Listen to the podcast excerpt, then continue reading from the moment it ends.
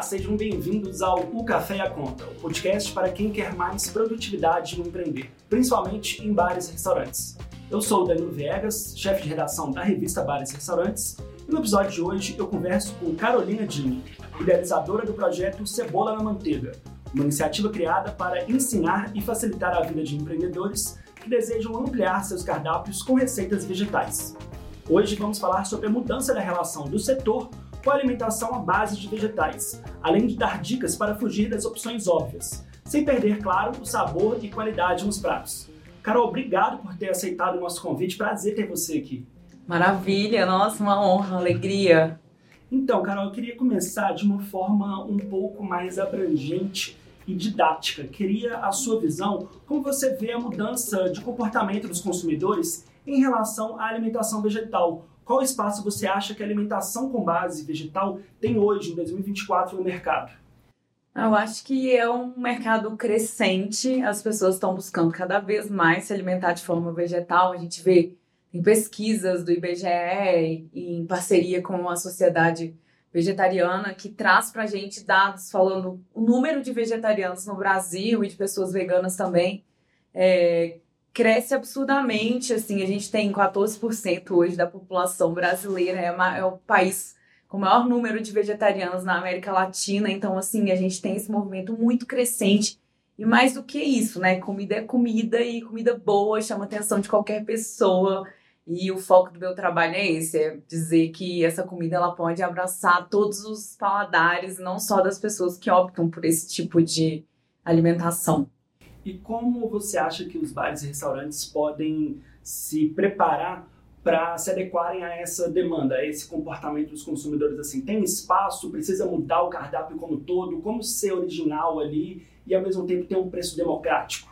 Ah, eu acredito que os vegetais eles já estão nos cardápios. Eu acho que a maneira que vai abraçar mais esse público é trazendo opções totalmente vegetais que fujam do óbvio, porque a gente vê nos bares, por exemplo, aqui em Belo Horizonte, a gente tem muita batata frita e mandioquinha frita, mas para além disso, eu acho que vale a pena pensar em opções que fujam também dos ultraprocessados, porque muitas vezes as pessoas elas estão buscando lugares e elas querem levar os amigos que não necessariamente comem só vegetais e a gente tem é, uma, um buraco, digamos, né, nesse, nesse sentido, mas está mudando, eu tenho visto é, estabelecimentos tanto que estão abrindo agora, que já buscam isso desde o momento 1, um, e outros que são tradicionais, que têm muitos anos no mercado, também estão buscando trazer, assim, esse olhar que eu não digo que é inovador, mas é inclusivo também, sabe? Uhum. Não só inovador, mas inclusivo. Você falou do IBGE, se eu não me engano, eu vou errar aqui por 10 milhões a conta, por mas favor. eu lembro a última vez eu olhei, ou eram 15 ou eram 25 milhões de pessoas que se declaravam vegetarianas no Brasil. Ou seja, é um mercado que não dá para ignorar. Não só por essa questão do ideal, mas uma fatia de pessoas que vai consumir no seu negócio também. E você falando aí da batata frita, da mandioquinha, são alimentos industriais, né? Então não passa a característica do seu, do seu estabelecimento para o seu público-alvo. É tudo meio que a mesma coisa. Você compra no mesmo fornecedor, esquenta do mesmo jeito e não tem ali uma característica, um storytelling que você quer contar, uma, uma percepção de valor que você quer passar. Né? Você acha que os bares e restaurantes tendem a ignorar esse público? Eu acho que não é bem ignorar e eu acho que é uma falta de conhecimento mesmo. Às vezes as pessoas têm dificuldade de entender que essa comida ela pode ser gostosa.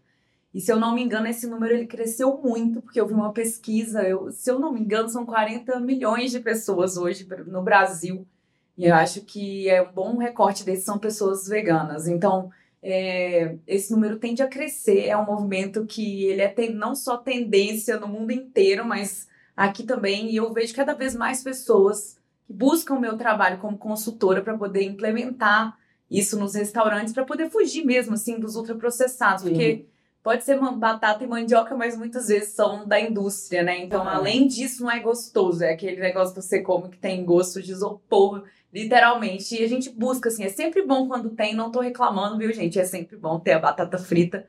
Maravilha, é melhor do que não ter nada. Porque na maior parte das vezes é isso que acontece. Mas quando tem esse cuidado dessa escolha de trazer, de olhar, porque assim, a internet está cheia de receitas, mas eu acho que além uhum. disso, é entender o que, que esse público consome quando quer sair de casa, quem é, opta por esse tipo de alimentação, por inúmeros motivos políticos, ambientais, a gente tem né, uhum. uma infinidade de motivos que as pessoas Todos escolhem legítimos. trilhar esse, esse caminho, mas a gente cozinha mais em casa por uma questão assim, não só de conexão com o alimento, mas por necessidade mesmo, porque às vezes sair para comer acaba é, sendo complexo, uhum. é, apesar de que em Minas Gerais qualquer self-service, né, a gente encontra em todas as esquinas, tem arroz, tem feijão, tem vegetais, tem tudo, mas eu acho que esse momento festivo de sair para os bares e restaurantes é o que a gente procura mesmo, de ter uma comida que vai não só assim, ah, eu vou tirar isso aqui do prato para você e aí fica um buraco no prato. Não. Uhum. É, você vê que o empreendedor ele pensou nesse público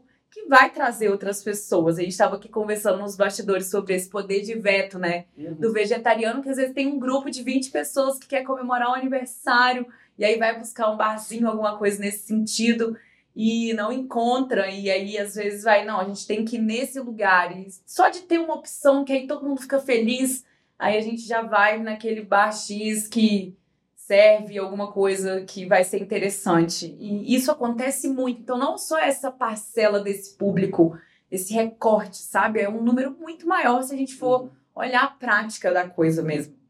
Carol, a gente estava falando e tem uma questão também que não é excludente, né? Mesmo as pessoas que não são vegetarianas, elas querem entender da onde vêm os alimentos que elas estão consumindo. Elas têm uma percepção de saudabilidade muito maior do que as gerações anteriores. Mas você estava falando do seu trabalho enquanto consultora, você faz muitas oficinas de fermentação aqui em Belo Horizonte e em São Paulo, né? Sim. Eu queria que você explicasse para quem está nos ouvindo, quem mexe na cozinha ali do seu estabelecimento, quais técnicas culinárias podem ser utilizadas pelos empreendedores na hora de reformular ou acrescentar opções vegetais nos seus cardápios?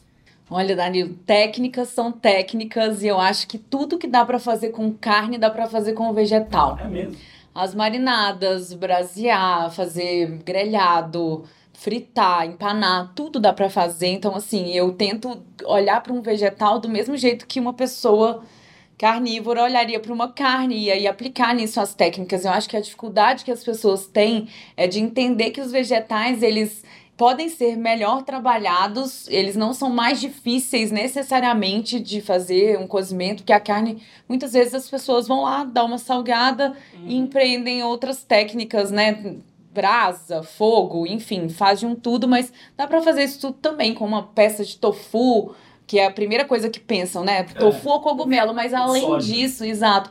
Mas além disso, assim, todos os outros vegetais, vegetais inteiros, uma couve-flor inteira, uma berinjela, fazer ela defumada, servir com um molho e colocar gordura, acidez, eu acho que é isso, assim, é compreender a constituição física, né, do alimento, do vegetal e, e o que mais a gente precisa colocar ali, porque às vezes a carne ela já tem ali com aquele percentual bom de gordura e vai fazer um vegetal e vai pelo lado do saudável, mas não é isso que um uhum. vegetariano tá procurando. A gente não tá procurando comer saudável toda hora, a gente quer sabor, a gente uhum. quer gordura, a gente quer um vegetal transformado.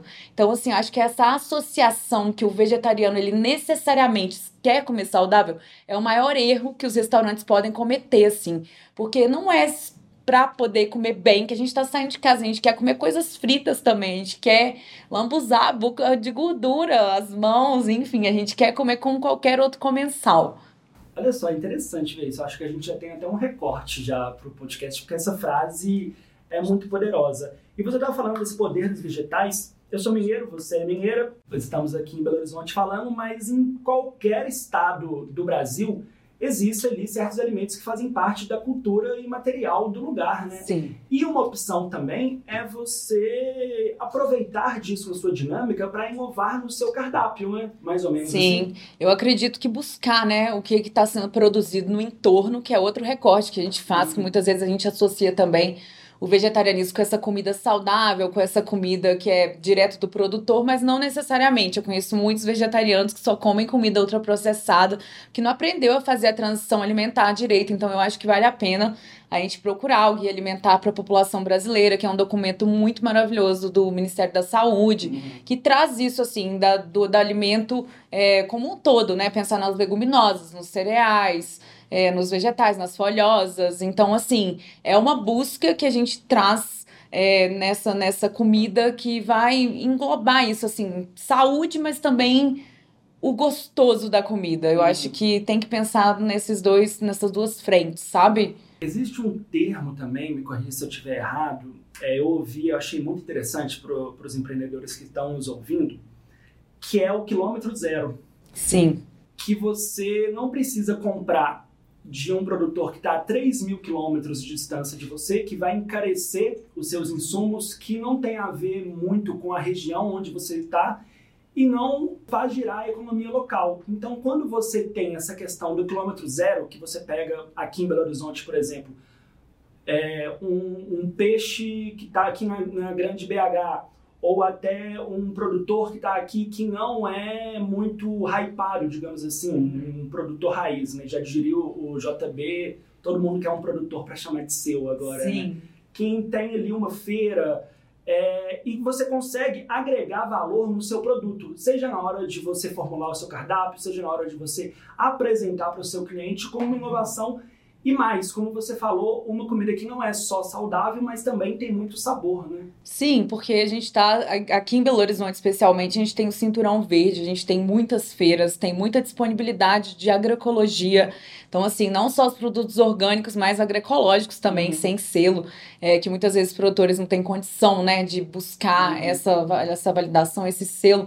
Então, eu acho que vale a pena, sim, a gente ter contato. A gente tem no site da prefeitura é, uma lista enorme de produtores e a gente tem feiras que estão precisando de pessoas frequentando. Então, não só buscar um produtor para chamar de seu, eu acho que todo mundo pode procurar. E a gente tem esse, essa visão, assim, de que o produto orgânico é aquele da prateleira do supermercado e esquece que tem um empreendimento a mais para lucrar até o produto chegar à mesa. Então, é. se a gente compra direto do produtor, não necessariamente vai ser mais caro. Então, a gente tem que trazer à mesa essa discussão da, da agroecologia, de um alimento sem veneno, mas aí a gente já começa a ir para outro lugar também, porque o vegetarianismo ele não está necessariamente ligado à agroecologia. É uma discussão longa, assim, são camadas e camadas, né?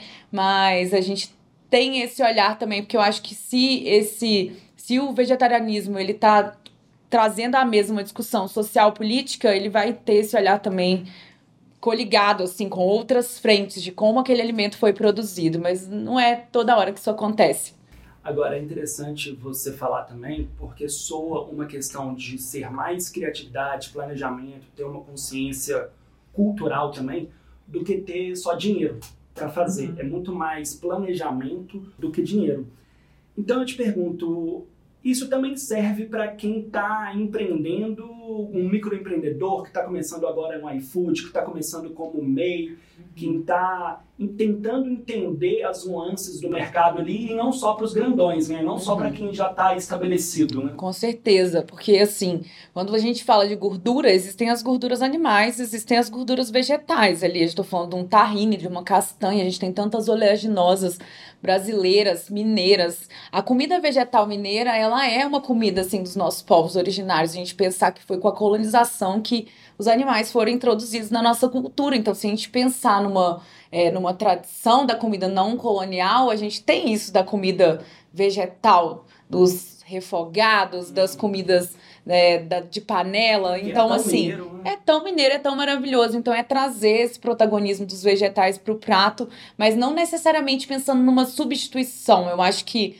um erro também que a gente que é vegetariano está um pouco cansado é essa necessidade de imitar a textura da carne, de chamar Sim. o steak de couve-flor. Eu acho que a gente tem que fugir um pouco disso porque cai numa busca que a gente já sai perdendo. Você não vai ter a mesma textura. Então, eu acredito que é inovar, criar uma comida autoral que realmente seja gostosa. Onde está a gordura dessa comida, a acidez, qual que é a textura que a gente está trazendo para o prato. Então, isso em primeiro lugar, sabe? Porque se a gente for pensar no boteco, gente, um bolinho de feijão já é uma maravilha, sabe? Eu não vejo, eu vejo em muitos lugares, mas se a pessoa tem uma dificuldade, vai para esse lugar, vai no mais fácil primeiro para depois tentar fazer algo mais complexo, mas assim, temos tantas coisas maravilhosas. Um dos restaurantes agora que eu fiz uma consultoria no ano passado, que foi o Baixaria, né? Hoje o carro-chefe do cardápio é o giló empanado que a gente faz, que a gente faz ele defumado, depois empana ele no panko. Então assim, eu não vendo essa comida como uma comida vegana, porque eu acho que veganas são as pessoas. Vegana é uma luta antiespecista. Então, assim, é uma comida e ponto. É uma comida vegetal, se alguém perguntar, porque eu sei que os veículos, a imprensa quer trazer esse olhar, né, de onde temos comida vegetal, porque é bom mesmo ter uma classificação, a busca, né? Você facilita essa busca, mas eu não vendo o meu trabalho como uma comida vegana. Você não vai ver eu usando essa palavra hoje em dia. Eu já usei, mas eu acho que isso traz, assim, é, uma ao invés de aproximar as pessoas, afasta. Você coloca de forma periférica, assim. É, assim. Como se fosse só pra. Só para é uma casta, né? É, exato. E também tem uma associação neoliberal, né, com os produtos de prateleira, os produtos de supermercado. Então, uhum. eu acho que se a gente traz essa coisa, não, é, é um vegetal bem trabalhado. Então, a gente vai para outro lugar, é muito mais interessante. E é isso, tem vários restaurantes que têm comidas boas, interessantes, saborosas, com um certo grau de saudabilidade e que estão ali disponíveis para todo mundo, né? Sim.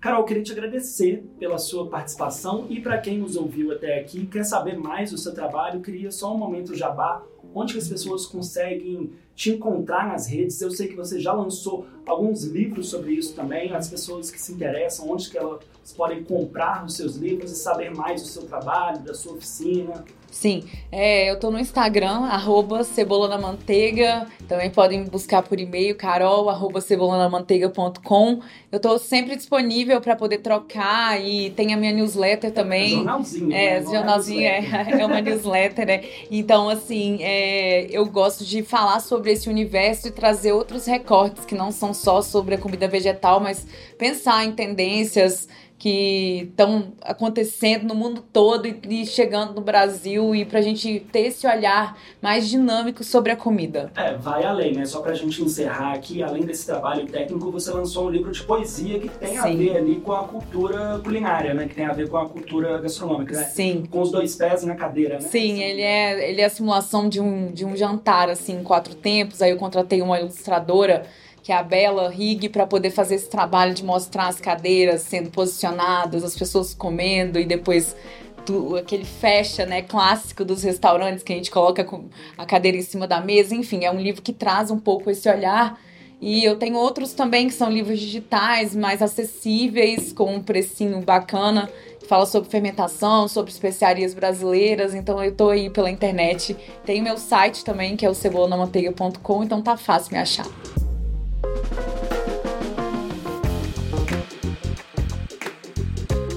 Pessoal, a gente volta na próxima semana com mais um episódio do O Café e a Conta, o podcast para quem quer mais produtividade no empreender, principalmente em bares e restaurantes. Lembrando que esse podcast é patrocinado pela Ambev. O Café e a Conta é realizado pela revista Bares e Restaurantes. Esse episódio foi apresentado por mim, Danilo Viegas, teve a produção de Guilherme Fonseca, as redes sociais são de Flávia Madureira e a edição é de Lucas Macedo. Para saber mais sobre como simplificar o empreender e ter mais produtividade em seus negócios, acesse abrazel.com.br/revista. Um abraço e até a próxima.